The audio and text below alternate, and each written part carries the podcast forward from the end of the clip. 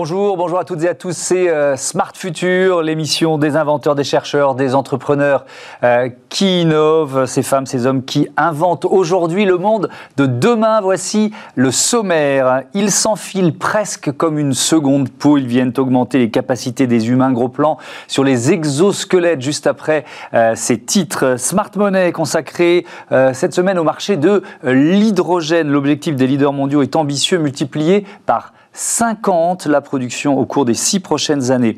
Dans euh, Smart Connect, notre rubrique consacrée aux mutations du e-commerce, on parlera de ces agents conversationnels développés par Botmine. Et puis dans la seconde partie de l'émission, vous découvrirez notamment euh, MyBus, c'est une appli pour euh, voyager et payer dans les transports en commun. Mais d'abord, on se glisse dans un exosquelette. Bienvenue dans le futur.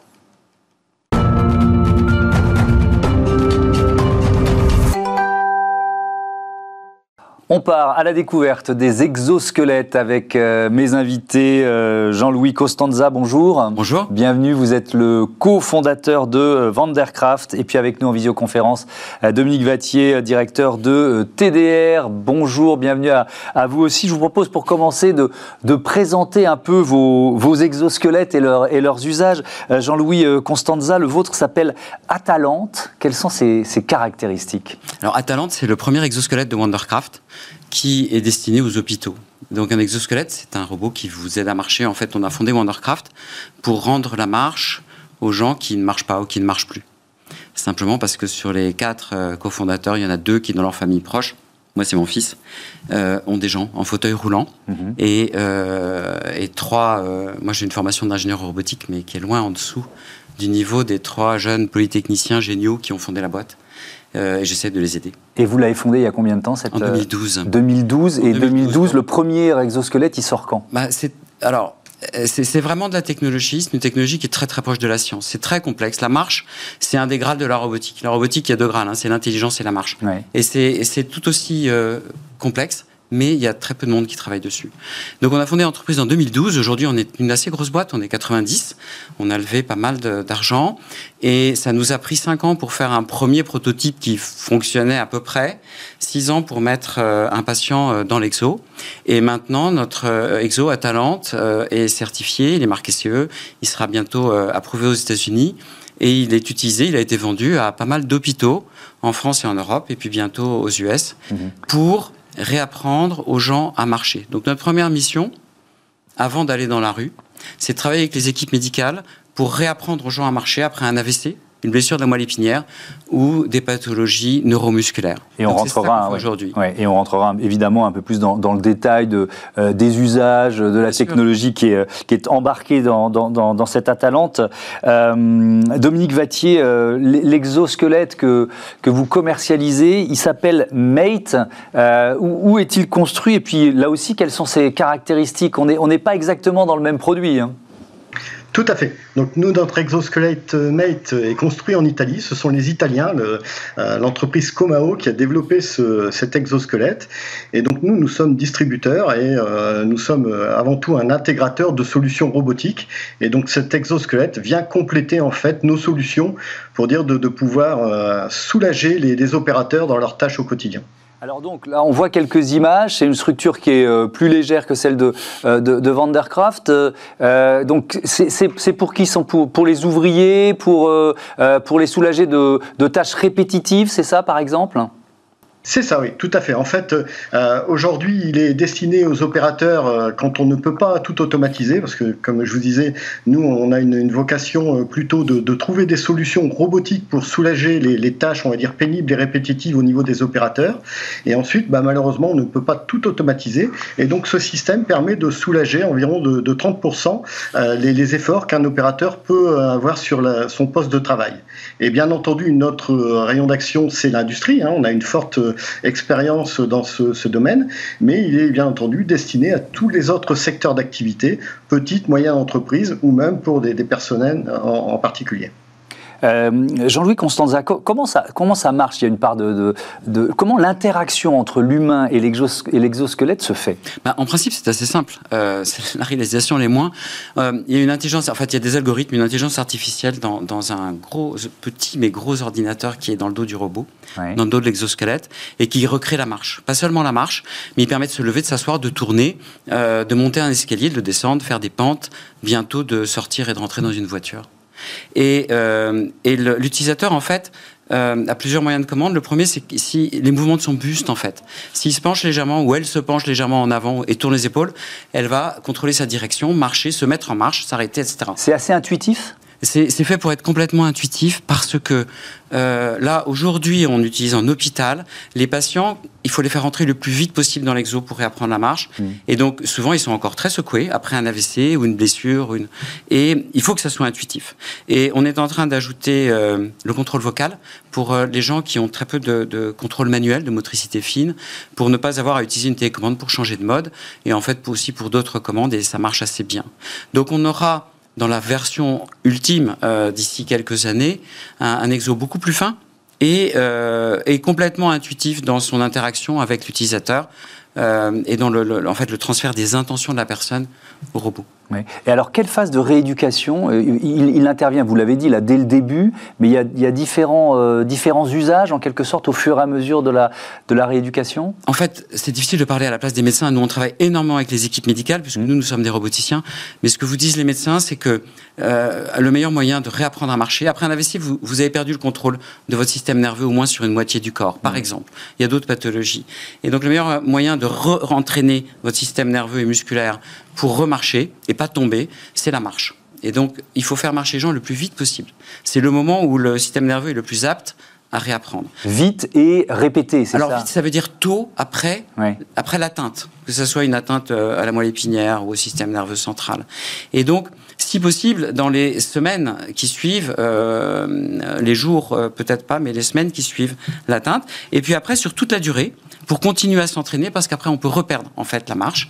Et à ce moment-là, on est vraiment euh, non plus quelqu'un qui a une pathologie et qui lutte, mais dans le handicap si on repère la marche. Mmh. Voilà, donc euh, marcher, c'est important, marcher longtemps, chaque jour, si possible, à l'hôpital. Euh, et, et, sans, pardon de vous interrompre, mais sans cette aide sans l'exosquelette, évidemment, d'abord, euh, bon, bah, c'est quasiment, euh, c'est très difficile de retrouver la verticalité, etc., etc. Mais surtout, on ne peut pas répéter les mêmes efforts dans la rééducation. Alors, vous avez raison. L'exo, qui est un robot, permet de répéter les efforts de façon euh, très intensive. On peut faire 2000 pas par jour en hôpital, et donc on réapprend bien la marche et on les répète de façon régulière, ce qui est très important. en fait, la grande différence du Wondercraft, c'est comme c'est vraiment un robot marcheur, c'est le premier au monde. Euh, on n'a pas besoin de béquilles. il y avait des exosquelettes de première génération qui ont été des sociétés pionnières, mmh. mais qui ne pouvaient pas équilibrer. La science n'était pas assez avancée pour équilibrer un robot. C'est complètement différent. Et donc, on se tient avec des béquilles. Donc, on peut commencer à la marche beaucoup plus tard. Il y a d'autres soucis qui sont posés. Et, et, et, ça peut puis, tout à fait à faire. Ouais. Et puis, il y a un côté pardon, euh, c'est peut-être pas le bon terme, mais un peu magique quand même pour, pour une personne qui est en fauteuil et qui, euh, et qui se relève pour la première fois avec. les, gens, les gens pleure souvent. Mm. Euh, j'ai eu le bonheur de faire marcher mon fils pour la première fois parce qu'il était petit. Euh, et là, il a dépassé 15 ans, donc il avait la taille qu'il fallait, puisqu'on n'a pas encore d'exo enfant. Euh, il y a trois semaines, donc j'ai pu vraiment, enfin, j'ai vu marcher des centaines de patients, mais, mais là, c'était bien. et oui, oui, c'est magique parce que, en fait, quand on est en fauteuil, on n'est pas seulement privé d'une bonne partie de sa mobilité, mais on a plein de pathologies qui vous tombent dessus, euh, cardiovasculaires, digestives, cutanées, euh, qui réduisent énormément votre espérance de vie et, qui sont graves en fait. Et se reverticaliser, ça a plusieurs effets. Le premier, c'est qu'on regarde les gens en fait à la même hauteur, on change, on, a une mm. perspective de vie. Euh, alors, il y a beaucoup de gens en fauteuil qui sont très solides. Hein, mais ça change quand même les choses et, et, et, la santé va mieux. En fait, mm. l'ensemble des tissus du corps humain sont pas faits pour être assis en permanence. On n'est plus fait pour ça depuis des millions d'années. Euh, Dominique Vattier, euh, chez, TDR, je le redis, hein, vous adaptez euh, des robots aux besoins de vos, de vos clients industriels. Ce qui est intéressant avec l'exosquelette que, que, vous avez avec vous, c'est aussi cette notion d'interface entre l'humain et la machine, parce que c'est pas si facile. il faut que l'humain qui va l'utiliser, certes c'est une aide, il faut qu'il l'accepte. quoi. Mais vous avez souligné le point le plus important euh, pour l'intégration d'un exosquelette dans, une entreprise. C'est l'humain qui est au cœur des, projets. Et nous, on a pu bénéficier de notre expérience autour des robots parce que beaucoup de robots ont été intégrés euh, dans des entreprises et n'ont pas fonctionné parce que bah, on n'a pas constitué, on va dire, l'équipe autour euh, de, ce moyen et donc il n'a pas été accepté par les, opérateurs. L'exosquelette, c'est la même démarche et aujourd'hui, au-delà de, du produit même, ce qui est très très important, c'est son accompagnement, ce que l'on peut en faire. L'objectif, c'est que euh, bah, la plupart du temps, ce sont les, entreprises, les patrons qui, euh, qui nous consultent parce qu'elles ont une véritable envie de pouvoir aider et d'accompagner leurs opérateurs. De, ils en ont assez de les voir souffrir au, quotidien hein, et de voir qu'en fin de carrière, malheureusement, bah, ils ont des pathologies, ils ont des, arrêts maladie. Et donc, euh, la première demande vient des, comment, des, entreprises. Par contre, bah, les opérateurs, il faut leur expliquer que aujourd'hui c'est un système qui va se mettre comme un sac à dos, c'est-à-dire que bon, très très rapidement on va pouvoir le mettre et l'enlever. Donc c'est intéressant, hein, comme le disait tout à l'heure monsieur. Ben, il faut qu'on puisse être rassuré que très rapidement on va pouvoir s'équiper au moment où on en a besoin. Pareil, ce sont des systèmes qui vont pouvoir faire grandir les entreprises parce que euh, on va pouvoir mettre aussi euh, l'accent là euh, où on a les postes de travail qu'il va falloir organiser.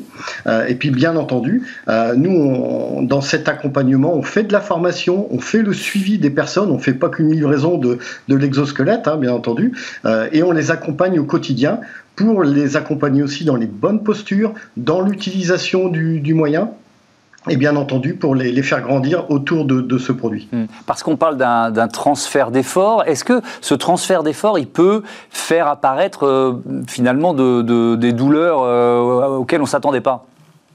Alors, oui, c'est un peu, on va dire, l'image que l'on a de, l'exosquelette. On a des mauvaises images des robots, on a des mauvaises images aussi de l'exosquelette. Et en l'occurrence, nous, pourquoi on s'est focalisé sur celui-là et pourquoi notre accompagnement se décompose en, trois analyses de, de risques, hein, si, si, on peut dire. Euh, il y a une analyse au niveau de la personne, de l'environnement et les risques psychosociaux. Et donc l'intérêt aujourd'hui, c'est qu'on ne va pas pouvoir porter plus que ce que l'on doit, on a l'habitude de, de porter, mais véritablement d'avoir un soulagement. C'est-à-dire qu'on va gagner 30% d'effort, c'est-à-dire qu'en gros, euh, la, charge va être atténuée, euh, de, de, de, 5 kg. Euh, le système aussi permet en fait de, ne pas blesser, on va dire, ses, collaborateurs hein, ou ses, collègues. Le système ne permet pas non plus de rester coincé dans des, environnements exigus. Il n'y a pas de puissance, il n'y a pas d'électricité, il n'y a pas de gaz, il n'y a pas de ficelle, il n'y a pas de poulie. Donc c'est là l'intérêt majeur. Et après, on va dire l'accompagnement psychosocial, il est important aussi pour expliquer, on va dire, à l'opérateur qu'on va pas le faire travailler plus, on va pas le faire travailler plus longtemps, euh, et qu'on est là vraiment pour le protéger, mmh. comme aujourd'hui, euh, bah, le, le, masque peut vous protéger, on va dire, hein, de, euh, du Covid, bah, l'exosquelette le, va vous protéger justement euh, des troubles musculo-squelettiques qui pourraient apparaître. Oui, alors ça, ça ouvre aussi euh, un, un, débat qui est intéressant, Jean-Louis Constanza, c'est celui où on parle, on parle d'hommes augmentés, d'humains augmentés, et, et, on pourrait aussi se projeter, dans cette émission on se projette toujours à 10 ou 20 ans, dans une société un peu à deux vitesses, entre ceux qui, alors je sors du, de la question du handicap, mais ceux qui vont s'équiper d'un exosquelette et, et ceux qui n'en auront pas les moyens. Alors, si, si, je reste un instant dans notre secteur, qui oui. est de, de, de, redonner la mobilité et une meilleure santé aux gens qui sont en fauteuil, ça serait évidemment inacceptable qu'il euh, y ait de vitesse. Les systèmes de santé, euh, en général, sont là aussi pour euh, aider les gens mmh. à acquérir. Il y a des traitements euh, chimiques ou biologiques qui sont extrêmement chers, qui se font en hôpital. Et en France, euh, on a la chance qu'ils se fassent de façon relativement indistincte du revenu des gens. Mmh. Et dans beaucoup de pays, c'est comme ça. Donc, euh, Wondercraft travaille beaucoup sur les remboursements de sa technologie. Donc, il faut passer par des études cliniques. Euh, on est en train de les conduire. Euh, remboursement en hôpital et surtout pour l'usage à domicile qui arrive bientôt.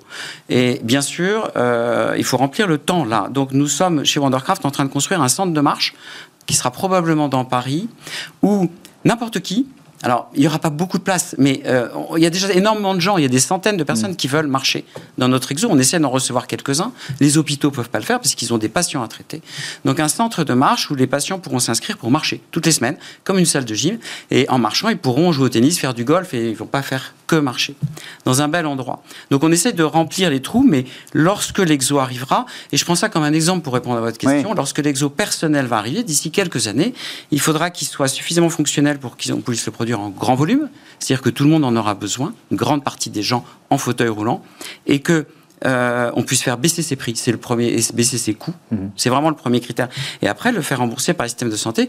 Donc, il faut qu'il coûte à peu près le prix d'un fauteuil roulant électrique haut de gamme. C'est ça mhm. qu'on vise en fait. Et donc, ça veut dire que le marché américain, euh, c'est pas un marché que vous voulez forcément euh, viser parce que là-bas, il faut avoir les moyens pour se payer une santé correcte. Vous voyez alors, ce que je veux dire? Alors, le marché américain que je commence à bien connaître puisque je m'occupe du développement pour Wondercraft aux États-Unis, il n'est pas si blanc et noir que ça. D'accord. Il y a des couvertures et euh, elles peuvent être moins euh, égalitaires qu'en France, on peut le regretter, mhm. mais le marché américain avec le marché chinois restent les deux marchés principaux de la planète.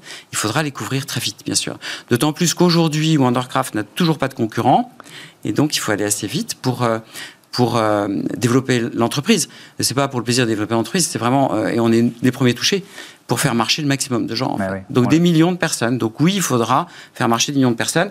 Mais l'enjeu est tel, et les économies aussi pour les systèmes de santé quand les gens remarchent sont telles, que ça sera, à mon avis, une question, sans, euh, une question vite répondue.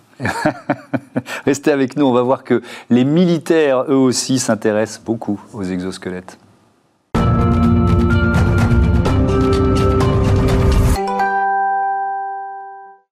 Horizon 2040, euh, c'est la chronique d'Olivia Hierret. Dobré, bonjour Olivia. Bonjour Thomas. Tout va bien Ça va très bien. Alors, on parle de l'armée américaine qui teste une paire de bottes dotées d'une structure mécanique euh, motorisée, objectif améliorer évidemment les performances des soldats sur le terrain. Tout à fait. Pour un adulte en bonne santé, marcher c'est plutôt facile. Mais lorsqu'on est un soldat qui porte un sac à dos lourd, ça devient plus compliqué. Comment alors les aider à transporter facilement de grosses charges sur de longues distances tout en préservant leur énergie? Eh bien peut-être avec cet équipement nommé Défi Exoboot. C'est l'un des rares exosquelettes actifs uniquement à la cheville. Il possède un ordinateur interne qui doit déterminer comment et quand assister la personne qui le porte. Pour cela, l'appareil utilise des capteurs qui détectent si l'utilisateur est en train de marcher, de courir ou de sauter. Ces capteurs intelligents peuvent également déterminer sur quel type de terrain il se trouve, les changements de démarche provoqués par la fatigue, sa vitesse et s'il porte une charge ou non.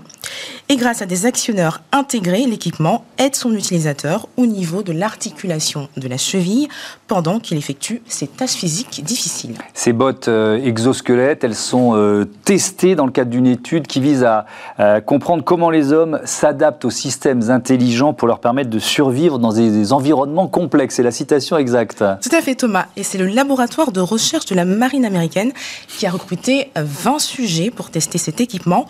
40 points réfléchissants ont été placés sur plusieurs parties du corps des participants, en se concentrant sur 5 muscles de chaque jambe pour enregistrer les signaux musculaires. 128 électrodes ont également été placées sur leur cuir chevelu pour mesurer les signaux cérébraux.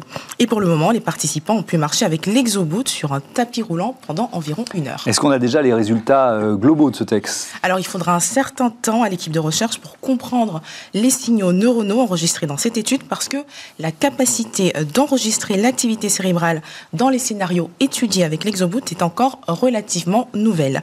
En plus, comme il est toujours en phase de test, les chercheurs ne peuvent pas, ne peuvent pas dire avec précision si l'Exoboot est capable de soulager le stress des soldats lorsqu'ils transportent de gros volumes de cargaison à pied. Mais dans les mois à venir, ils devraient soumettre un rapport complet. Merci euh, Olivia. Jean-Louis euh, Constanza, c'est euh, quand, on voit la complexité, vous nous avez décrit la complexité de, de recréer la marche, c'est plus simple, simple à, la, dimension d'une botte en quelque sorte. C'est plus facile. Oui, c'est plus simple. Ce qui est difficile certainement, c'est de l'adapter à l'usage d'un soldat en opération, etc. Mmh. Mais c'est beaucoup plus simple. On voyait sur la photo qu'en fait, je vais pas rentrer dans la technique, mais l'articulation permet de faire ça au pied, donc pour prolonger la, poussée du, du marcheur, en fait.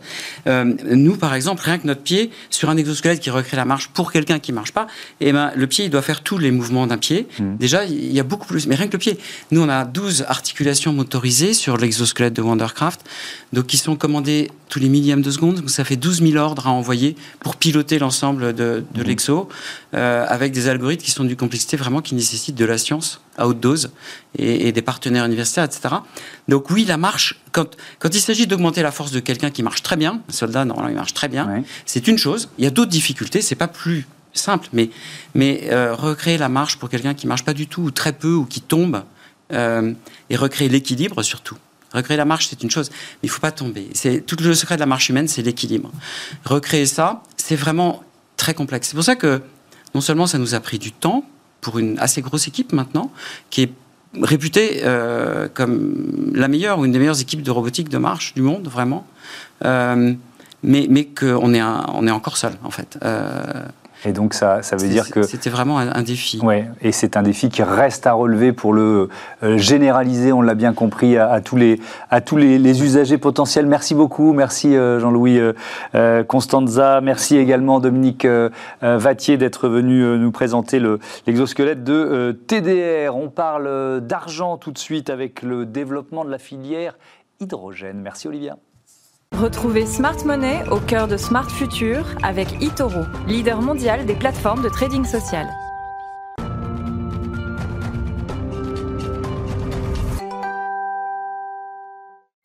Smart Money, notre chronique consacrée euh, au placement d'avenir et, aux moyens de paiement du euh, futur euh, avec Antoine Fraisse-Soulier. Bonjour Antoine, heureux de vous retrouver physiquement sur ce plateau après quelques semaines de, de visioconférence. Vous êtes responsable de l'analyse de marché chez Itoro et vous avez choisi aujourd'hui de zoomer sur le secteur, le marché de l'hydrogène. Oui, effectivement. Alors c'est vrai que l'hydrogène a connu de, de multiples faux départs sur les dernières décennies, mais là il semble sur les rails pour vraiment se développer de manière importante importante.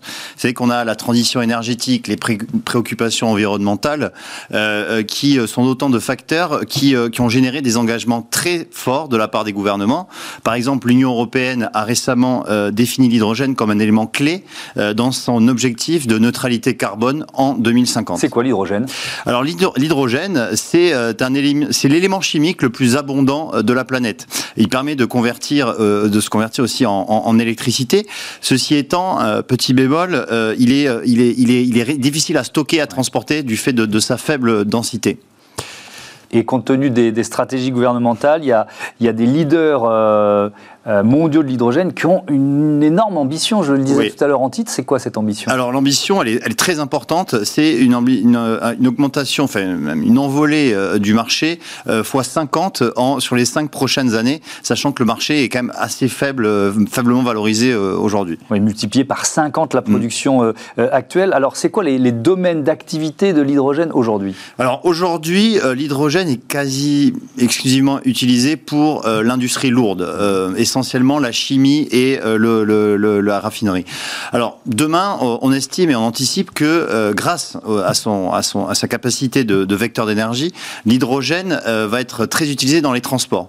On va l'utiliser notamment pour les taxis, les bus ou même les avions hydrogène avec Airbus. Mais le, transport qui a le plus de, qui utilise plus d'hydrogène aujourd'hui, c'est l'automobile. Mhm. Alors qui dit voiture à hydrogène dit pile à combustible. la pile à combustible, c'est le cœur de la voiture hydrogène et ça va permettre de transformer l'hydrogène en électricité, qui va actionner euh, le, moteur électrique, mais aussi euh, de libérer euh, non pas du dioxyde de carbone, mais de la vapeur d'eau, et du fait, donc ce fait non polluant de la pile à combustible. Est-ce que cette pile à combustible elle est plus efficace que les batteries lithium qui sont aujourd'hui généralisées sur les, sur les voitures électriques? Oui, alors effectivement, elle est plus efficace, elle permet de stocker plus d'électricité. Mhm. le, le, bémol, c'est qu'elle est beaucoup plus coûteuse en fait, et c'est là, c'est pour ça que en fait, les voitures à hydrogène sont beaucoup moins euh, développées que, que, les voitures mmh. électriques. Pour, à titre d'exemple, en 2020, il y a à peu près un million de voitures électriques qui sont vendues contre seulement 10 000 de voitures à hydrogène, ce, qui, ce, qui est, ce qui est assez faible. Et les leaders de ce marché? Alors les leaders de ce marché sont essentiellement asiatiques euh, et notamment japonais. Hein. C'est euh, Toyota et Honda qui, ont, qui détiennent le, plus de, de, voitures à hydrogène. en France, on a Renault qui a qui a équipé ses, ses Kangoo électriques de, de piles à combustible, mais c'est on est vraiment au, tout début en France. Alors justement, ce marché français, on en est où? Alors euh, déjà, le, gouvernement français a voté un plan de 7 milliards euh, mhm. l'année dernière pour euh, donc développer l'hydrogène. Et dans le secteur privé, le leader incontesté en France, c'est Air Liquide. Air Liquide, c'est un des plus gros producteurs mondiaux hein, d'hydrogène. Hein. ça lui rapporte à peu près 2 milliards par an, hein, l'hydrogène. Et surtout, Air Liquide s'est récemment associé avec Toyota pour, pour comment dire, développer une flotte de taxis à hydrogène qui s'appelle Hype et mhm. Qui euh, commence à se développer en Ile-de-France. Ensuite, on a aussi EDF qui a fait euh, son entrée dans l'hydrogène en, entrant dans le capital de, de Energy, hein, qui produit et fabrique euh, de l'hydrogène. Et puis enfin, on a les équipementiers automobiles tels Michelin et Forestia qui aussi ont créé une société pour fabriquer des piles à combustible. Mmh. Est-ce que c'est un secteur dans lequel il faut investir? Alors, euh, après, c'est vrai que plusieurs décennies de, stagnation, euh, l'hydrogène semble prêt pour un décollage euh, majeur. On a certains même le qualifient de carburant du futur. Mmh. Bank of America, une des plus grandes entreprises, enfin banque américaine, donc estime que le marché de l'hydrogène va, va faire plus plus fois 50 euh, sur euh, donc les cinq prochaines années. Mhm. On a aussi une étude très euh, sérieuse de McKinsey, du cabinet d'études McKinsey, qui dit que la consommation d'hydrogène pourrait représenter 18% de la consommation totale d'énergie en 2050. Ceci étant, il faut apporter un bémol, c'est que déjà dans de nombreuses activités, l'hydrogène est encore balbutiante. Mhm. dans l'automobile, le, le, succès commercial est encore loin. ça reste très coûteux. Les stations et le stockage à hydrogène est très, est très coûteux euh, il, y a, il y a deux ans, il y avait encore quelques centaines de véhicules qui fonctionnaient à l'hydrogène. Aujourd'hui, on a quelques dizaines de milliers, mais c'est un marché qui est encore balbutiant. Alors, Elon Musk, hein, qui est un détracteur euh, de l'hydrogène, hein, c'est normal. C'est logique, il, a choisi, il a choisi une autre technologie. Donc. voilà, donc euh, lui, il pense que c'est une technologie très stupide selon ses termes. Mais bon, euh, l'hydrogène, euh, selon moi, encore, je pense, quand même de beaux jours devant, devant lui. Et euh, c'est un marché qui devrait quand même progresser mhm. dans, dans, les, dans, les, dans les prochaines années. Oui, et surtout avec en France ce plan hydrogène, vous l'avez dit, de 7 milliards d'euros. Merci Antoine Fraisse-Soulier. Je rappelle que vous êtes responsable de l'analyse des marchés chez Itoro. Tout de suite, c'est Smart Connect, les mutations du e-commerce. Retrouvez Smart Connect au cœur de Smart Future en partenariat avec Cdiscount.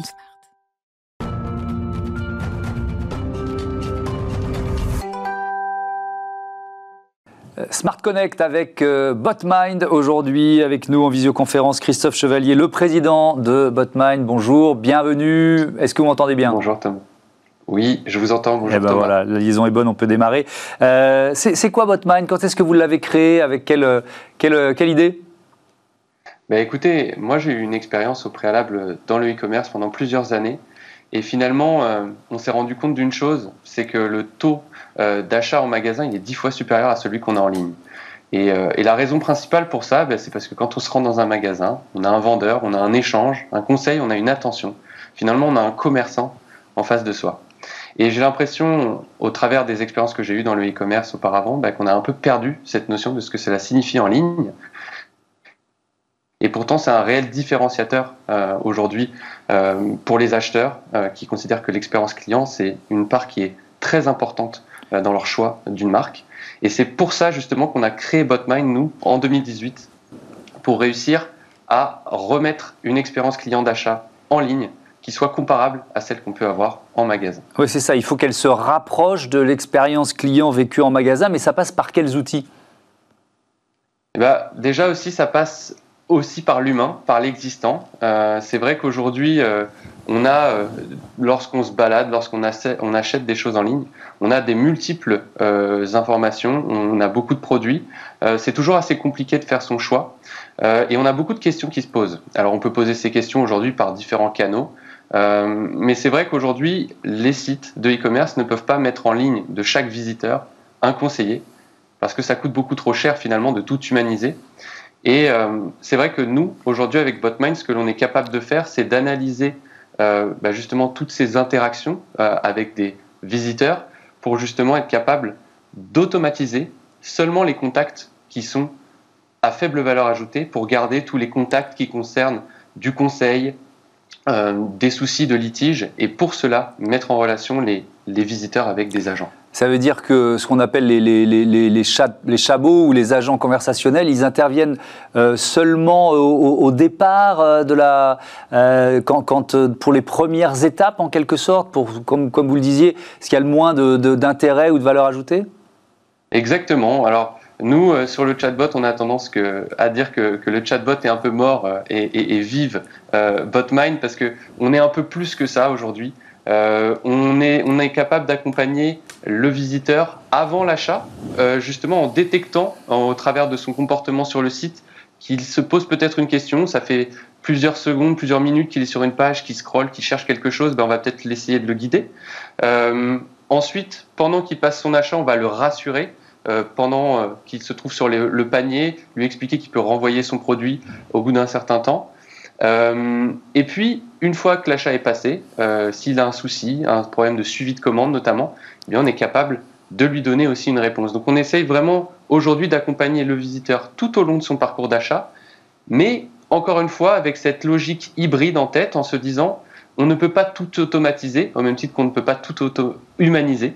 Et l'idée est vraiment d'avoir une approche intelligente de la technologie et des agents pour que chacun prenne vraiment sa place. Mmh. Mais j'imagine que plus le site a du succès, euh, plus la partie euh, euh, intelligence artificielle ou Chabot prend le dessus, parce que les, agents humains, ben, ils ne peuvent pas se démultiplier, hein, c'est pas Shiva. C'est très vrai, et c'est aussi très vrai pendant les fortes périodes d'activité, mmh. les pics de Noël, etc. Et c'est vrai que là, pour le coup, l'importance d'avoir une technologie d'automatisation comme BotMind, elle prend tout son sens. Euh, maintenant, c'est aussi toute l'approche qu'on a aujourd'hui, c'est de se dire, les équipes, il y a déjà beaucoup de gens euh, qui travaillent auprès des équipes de support client aujourd'hui dans les, dans, les, dans, les, dans les entreprises qui vendent en ligne. Et l'idée est justement d'essayer de ne pas les remplacer, ces gens-là, mais de les garder pour faire du conseil produit, pour essayer d'aider les mmh. acheteurs à s'y retrouver. Et c'est un peu ça l'idée. C'est pas forcément des, de les démultiplier, mais de réallouer les ressources existantes sur des tâches à plus forte valeur ajoutée. Est-ce que le défi, euh, Christophe Chevalier, est d'autant plus compliqué que le produit euh, vendu est technique?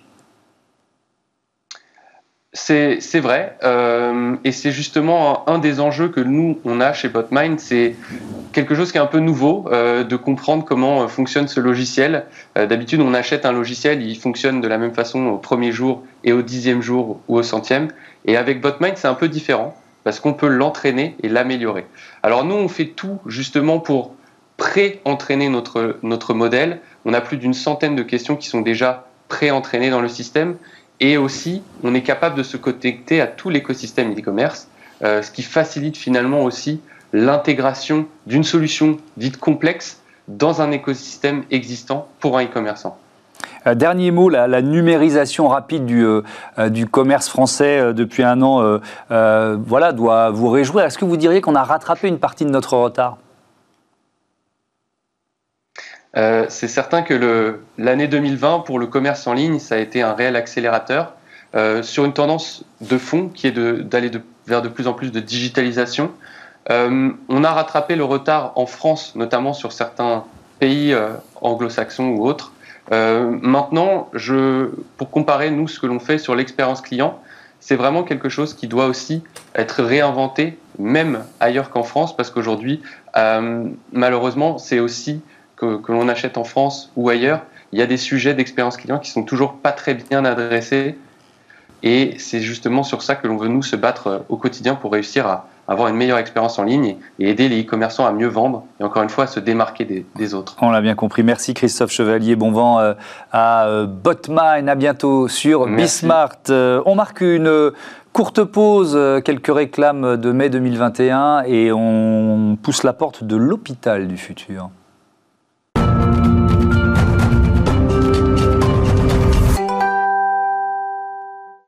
La seconde partie de ce Smart Future, les innovations au cœur de la Smart City, de la ville intelligente, comme euh, chaque semaine. Euh, tout à l'heure, dans notre chronique sur les nouvelles euh, mobilités, je vous présenterai MyBus. C'est une application qui permet de choisir et de payer dans les transports en commun. Mais d'abord, mais d'abord, c'est l'hôpital du futur qui nous ouvre ses portes. Réinventons la mobilité de demain dans Smart City avec SEAT. On visite l'hôpital du futur avec euh, mes invités. Euh, Quentin Laurence, bonjour. Porte-parole euh, de Carnot Computing. Et puis avec nous, en visioconférence, Yann Bubien, qui est le directeur général du CHU de Bordeaux et président du groupement de recherche et d'applications hospitalières. Bonjour, vous m'entendez bien? Bonjour, je vous entends très bien. Bon, la liaison est bonne. C'est une émission avec beaucoup de visioconférences, donc voilà, on fait, on fait au mieux. Je commence avec vous, euh, Yann Bubien. Euh, imaginons que, euh, je fais souvent ça dans l'émission, hein, que nous sommes en, en 2040. Est-ce que l'hôpital sera radicalement différent? Est-ce qu'il me surprendra, d'après vous? J'en sais rien, parce qu'à chaque fois qu'on a fait des prévisions en matière de santé ou hospitalière, on se rend compte que, euh, s'est souvent trompé. Et encore dernièrement, et, et, ces derniers mois nous montrent que l'on fait beaucoup d'erreurs quand on essaye de faire des prévisions. Néanmoins, euh, on peut penser que d'ici euh, 10 ans, 20 ans, oui, l'hôpital il va changer parce qu'il évolue euh, en permanence. Depuis les hôtels-dieux euh, du, Moyen Âge, on a vu euh, l'hôpital se métamorphoser euh, chaque année, toutes les décennies, se, transformer au rythme des évolutions technologiques, médicales, pharmaceutiques qui bougent énormément et évidemment des attentes des patients qui change en permanence. Alors je vais poser la question différemment, pardon de vous interrompre, je vais poser la question un peu différemment. Vous qui réfléchissez évidemment à, l'avenir de, l'hôpital, euh, votre hôpital idéal, il pourrait ressembler à quoi?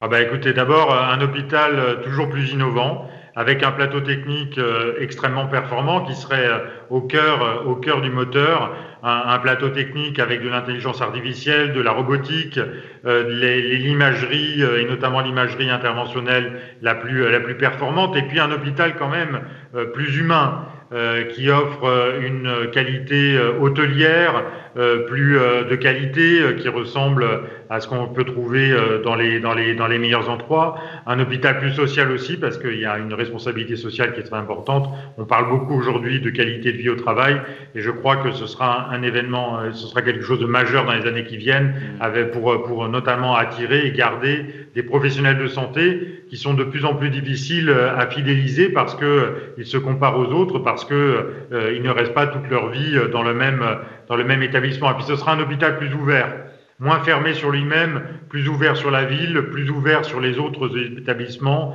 un hôpital numérique, digital, en réseau, euh, avec, euh, avec euh, les autres partenaires, les autres acteurs de l'écosystème. Et puis un hôpital plus écologique, ça c'est certain, on a une responsabilité environnementale qui est très importante dans les hôpitaux, il suffit de le voir actuellement avec l'ensemble des déchets, avec, avec évidemment le Covid, on a en plus multiplié encore plus les, euh, euh, les usages uniques euh, qui fait qu'on jette beaucoup euh, aujourd'hui dans, dans, les établissements. Et donc il y a une on va, on va, reprendre pas mal, pardon de vous interrompre, on va reprendre quelques-uns des thèmes que vous avez euh, ouverts. Le, le, le, le, smart hospital, le connecté, intelligent, ça vous parle forcément, Quentin Laurence, vous êtes l'un des lauréats avec Carnot Computing d'un appel à projet lancé par la ville d'Amiens et NG, NG Axima.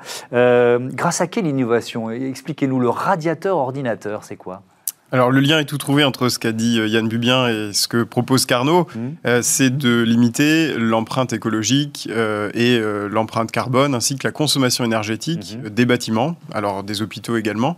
la proposition de Carnot, c'est de chauffer des bâtiments avec des serveurs informatiques et pour ça, on a inventé deux technologies mmh. en particulier, l'une qui s'appelle le radiateur ordinateur et l'autre la chaudière numérique et qui ont pour particularité d'être connectés à Internet et d'embarquer en leur sein des processeurs informatiques euh, qui tournent pour des opérations de calcul complexes, d'une part, et dégagent de la chaleur au cours de leur fonctionnement. Mhm. L'idée de Carnot, c'est d'être une alternative au data center, une alternative écologique, euh, en dispersant la capacité de calcul informatique directement dans les bâtiments qui ont besoin de chaleur. Et alors plutôt que de perdre cette chaleur et en plus de devoir la refroidir dans ces grandes usines du numérique qui sont les data centers, Carnot propose d'apporter la capacité de calcul au sein de nos villes, dans les bâtiments, dans les hôpitaux, dans les logements, dans les bureaux. Mmh.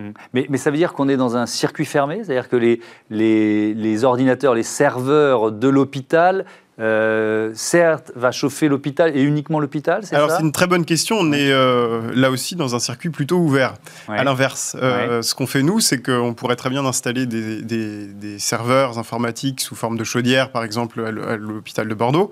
mais les calculs qui y tourneraient pourraient être faits pour des clients tiers. En réalité, on traite avec deux types de clients. D'un mhm. côté, des clients de chauffage qui euh, ont cet apport en chauffage écologique, et de l'autre côté, des clients de calcul qui sont des grandes banques, des laboratoires de recherche médicale, des studios d'animation 3D, euh, pour des besoins très variés. Euh, Yann parlait de l'intelligence artificielle. On mhm. a aussi des activités pour du machine learning, du big data.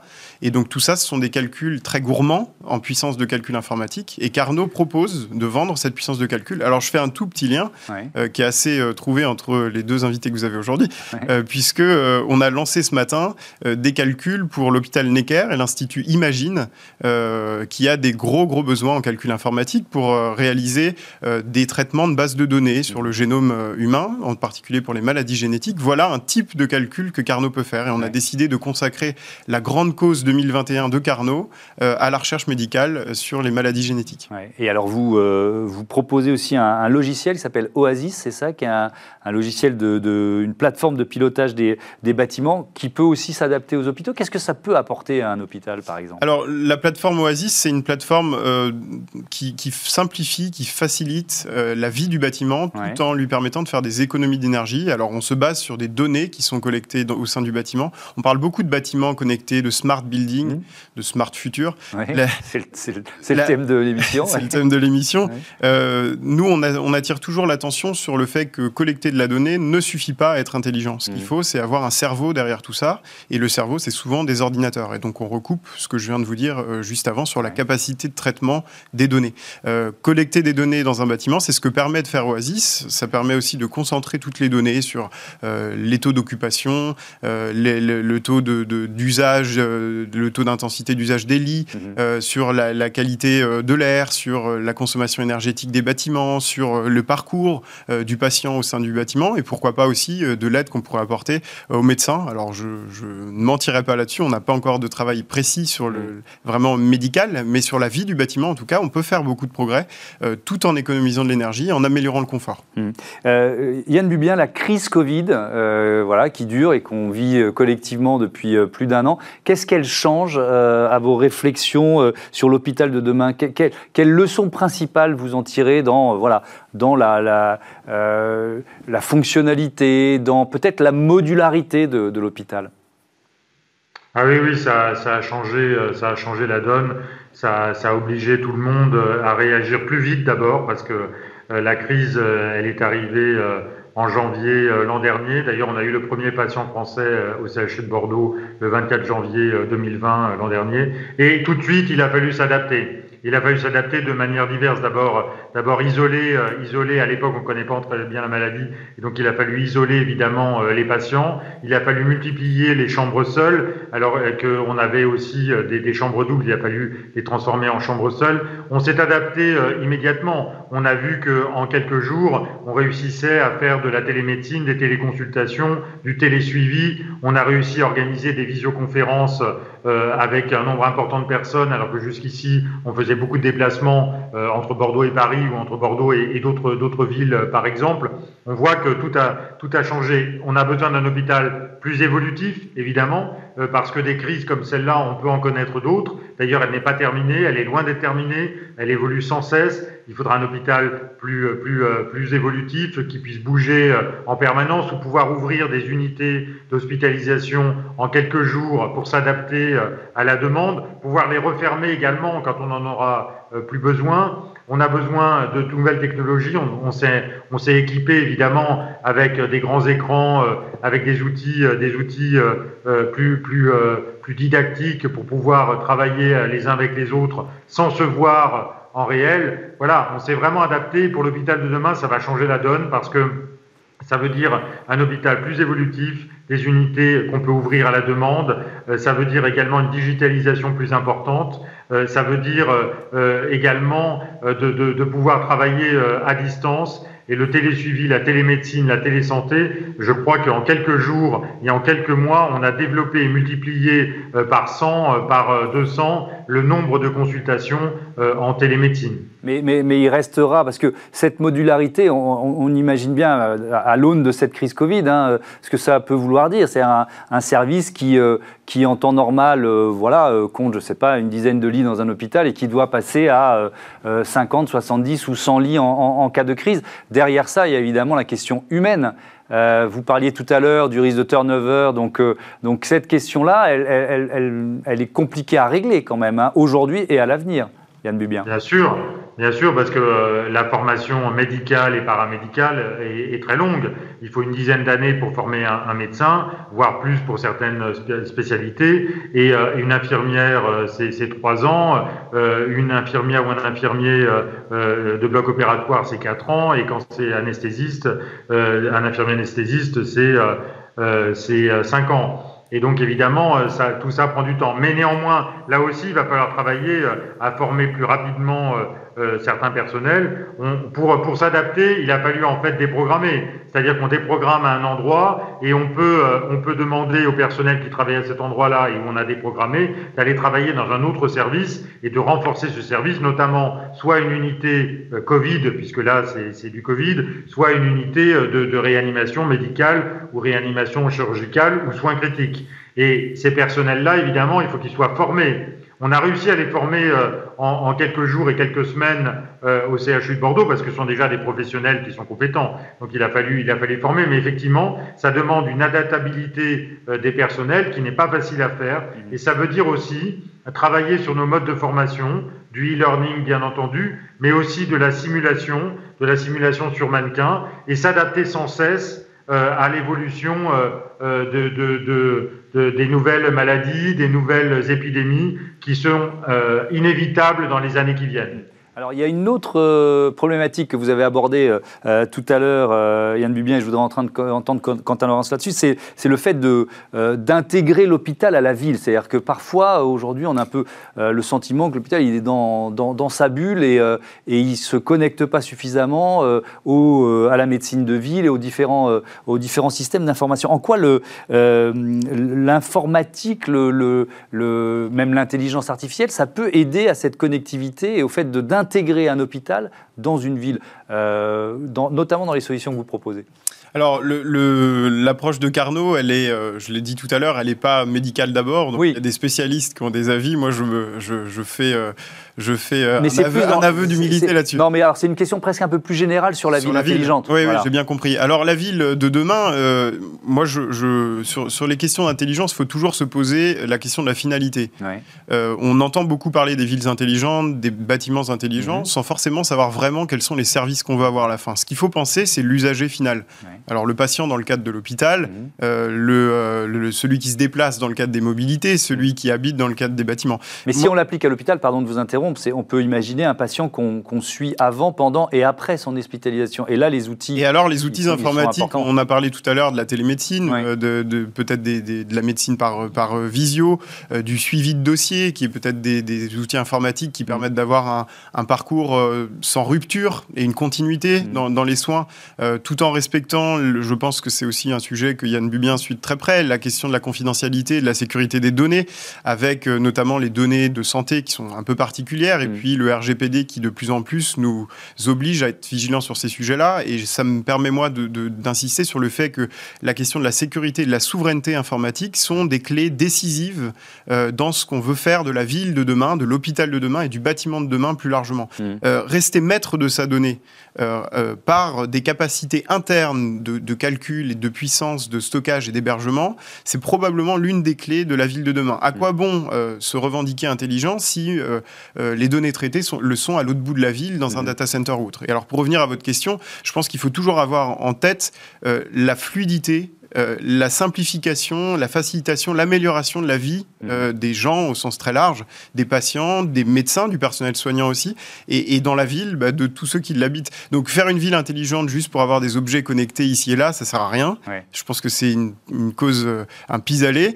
si on veut, la, la, vraie finalité, c'est vraiment que les gens y trouvent quelque chose. Alors dans le bâtiment, ça peut être à la fois faire des économies d'énergie tout en améliorant le confort, ça peut être maintenir les personnes à domicile plus longtemps. Ça, c'est aussi quelque chose qui peut être complémentaire entre la ville et l'hôpital. On a, nous, des solutions sur ce qu'on appelle les PMR, les personnes à mobilité réduite, mmh. pour euh, favoriser la détection de chute, par exemple, l'isolement, lutter contre l'isolement. Et là, le numérique, toujours en articulation avec l'humain, moi j'y suis très sensible et chez Carnot on l'est, euh, peut apporter. Voilà. Mais il faut toujours penser, je pense, l'humain euh, comme finalité.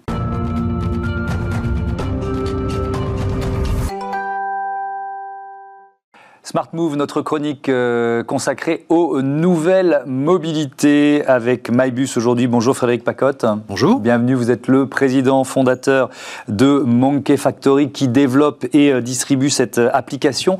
MyBus, c'est quoi? Alors, MyBus, c'est une application mobile à destination des usagers des transports en commun et plus largement des mobilités du quotidien. Mhm. Ce qu'on va définir par mobilité douce, partagée, collective. Enfin, celles qui euh, ont une empreinte carbone euh, la moins forte possible. Euh, voilà en fait hein, ce que ça regroupe. donc ça veut dire que sur l'application, on trouve quoi? Alors, sur l'application, on retrouve bien évidemment les transports en commun, qui sont mhm. la colonne vertébrale d'un plan de mobilité dans une agglomération, par exemple. Mais on va retrouver aussi du vélo en libre service, on va retrouver de la trottinette. Et puis on va retrouver aussi de la marche à pied, qui est souvent une bonne alternative. Euh, alors pas comme aujourd'hui, euh, puisqu'il pleut à Paris. Il pleut à Paris, oui. Voilà, exactement, mais qui globalement est aussi euh, quelque chose qui, qui doit faire partie du schéma global de son itinéraire. Sur l'application, on choisit et on peut payer aussi son, son moyen de transport? Voilà, alors MyBus, c'est une, application qui, est, qui, fait à la fois de l'information voyageur, donc les horaires, le plan, le calcul d'itinéraire, etc., etc., mais qui en plus va permettre d'utiliser son smartphone comme un titre de transport. Euh, et ça, on est capable de le faire dans 120 villes en France. Euh, on couvre 375 villes en information voyageur, ce qui est presque exhaustif. Euh, d'ailleurs, nos, principaux concurrents, qui sont surtout des entreprises issues de la galaxie GAFAM, euh, alors c'est des, applications comme Google Maps par exemple, c'est des applications comme Movie d'Intel.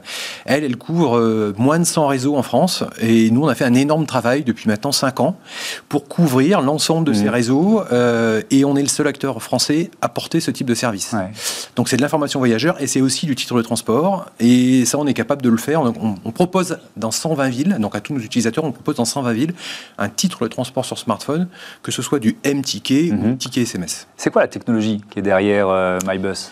Alors, c'est euh, la technologie, elle est, elle est, relativement classique. Hein. On n'a mhm. pas, on n'a pas, on pas eu besoin de déposer de brevet. On a simplement eu besoin d'être pragmatique, euh, de consolider énormément de data, mhm. énormément de données et de mettre en place euh, des plateformes technologiques capables de mettre en musique l'ensemble de ces données, de coordonner les transports en commun avec d'autres formes de mobilité, de gérer du temps réel, de faire du calcul d'itinéraires qui vont combiner différents réseaux de transport. Mhm. L'ensemble de notre effort a été concentré là-dessus. pourquoi vous l'appelez MyBus alors qu'il y a tous les réseaux de transport dessus? Exactement. Alors, euh, le seul point commun de l'ensemble des réseaux de transport, que ce soit une toute petite ville ou que ce soit une très grande métropole, c'est le bus. Et dans tous ces réseaux, on a toujours au moins des lignes de bus. Alors, on va mm. pouvoir avoir du métro, on va pouvoir avoir des navettes fluviales. Euh, à Lyon, par exemple, on couvre aussi le finuculaire, ce genre de choses. Mais le point commun, c'est le bus. Il mm. euh, y, a une dimension réglementaire qui est intéressante à, euh, à, examiner avec la loi d'orientation des mobilités. Qu'est-ce qui est en train de changer pour un secteur comme le vôtre? Alors, il y a une révolution qui est en train de se jouer de ce point de vue-là. Mm. la loi d'orientation des mobilités, qui a été adoptée en décembre 2019, en fait, accélère l'ouverture et l'usage des mobilités. D'abord en ouvrant et en libérant les données liées à la mobilité, mhm. hein, donc euh, les horaires, euh, le temps réel, les calculs itinéraires que j'évoquais tout à, plus tôt, d'une part, euh, et d'autre part, c'est aussi la dérégulation de la vente des titres de transport. Alors ça, c'est un enjeu majeur. Ça veut dire quoi? Ça veut dire qu'à partir du 1er décembre 2021, les collectivités, ce qu'on appelle les autorités organisatrices de mobilité, que mhm. sont les agglomérations, les métropoles, les régions, Hein, qui, organisent la mobilité sur leur territoire, vont devoir permettre aux acteurs privés de ces services numériques de multimodaux, de pouvoir vendre des titres de transport dématérialisés. Donc vous pourrez vendre directement des titres de transport, quel que soit l'usage, quel que soit le type de transport choisi par l'usager. Voilà, on, le fait déjà pour un certain nombre de réseaux, mais là ça va se généraliser et bien évidemment on se positionne euh, et euh, on candidate pour pouvoir faire euh, cette distribution. On a déjà les outils, on a déjà un service grand public qui s'appelle MyBus, hein, qu'on a mis en œuvre déjà depuis, depuis 5 ans. Et l'idée c'est d'élargir et d'améliorer ce qu'on appelle la promesse client, qui est de dire aujourd'hui c'est plus dans 120 réseaux que vous allez pouvoir voyager avec nous, c'est sur toute la France. En tout cas, c'est notre ambition. Mmh. Et derrière tout ça, on a une mission, Hein, parce qu'on se considère comme une entreprise à mission. Et j'espère que dans quelques temps, on en aura le statut, le statut légal.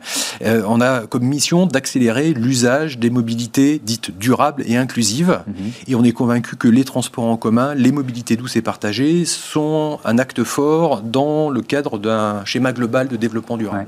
Et d'ailleurs, si on se projette dans, un avenir là à, court ou moyen terme, c'est vrai que la, la crise que l'on traverse encore, elle a retirer du marché des transports en commun pas mal d'usagers. Le défi, c'est de les faire revenir. Alors ça a été. Et ça peut prendre un peu de temps. Oui, alors c'est paradoxal parce que la crise sanitaire a été à la fois un frein et un accélérateur mm. de, ce marché. Ça a été un frein au niveau de l'usage, puisque bien évidemment, euh, avec les périodes de confinement, mm-hmm. moins de déplacements, beaucoup moins de gens dans les transports en commun, des baisses euh, assez drastiques. Mais parallèlement, ça a fait prendre conscience aux acteurs publics que les solutions digitalisées, les solutions de dématérialisation étaient souvent mm. un très bon une très bonne alternative à des moyens beaucoup plus classiques, euh, était beaucoup plus simple à déployer. Donc à la fois, c'est voilà, il y, a du bon et du moins bon. Nous, on a pris, on a pris la part, la part positive de tout ça. Et eh ben voilà, merci beaucoup Frédéric Pacotte. Bon vent à, à votre appli euh, euh, MyBus. Voilà, c'est la fin de cette émission. Merci à Olivia Hieré-Dobré, à toutes les équipes de Bismart qui étaient à mes côtés aujourd'hui et comme toute la, pendant toute la semaine avec avec Smart Impact. On se retrouve euh, le week-end prochain pour Futur et dès lundi pour Smart Impact, euh, l'émission de la RSE, responsabilité sociale, sociétale et environnementale des entreprises. Salut à tous, vous pouvez revenir en mai 2021.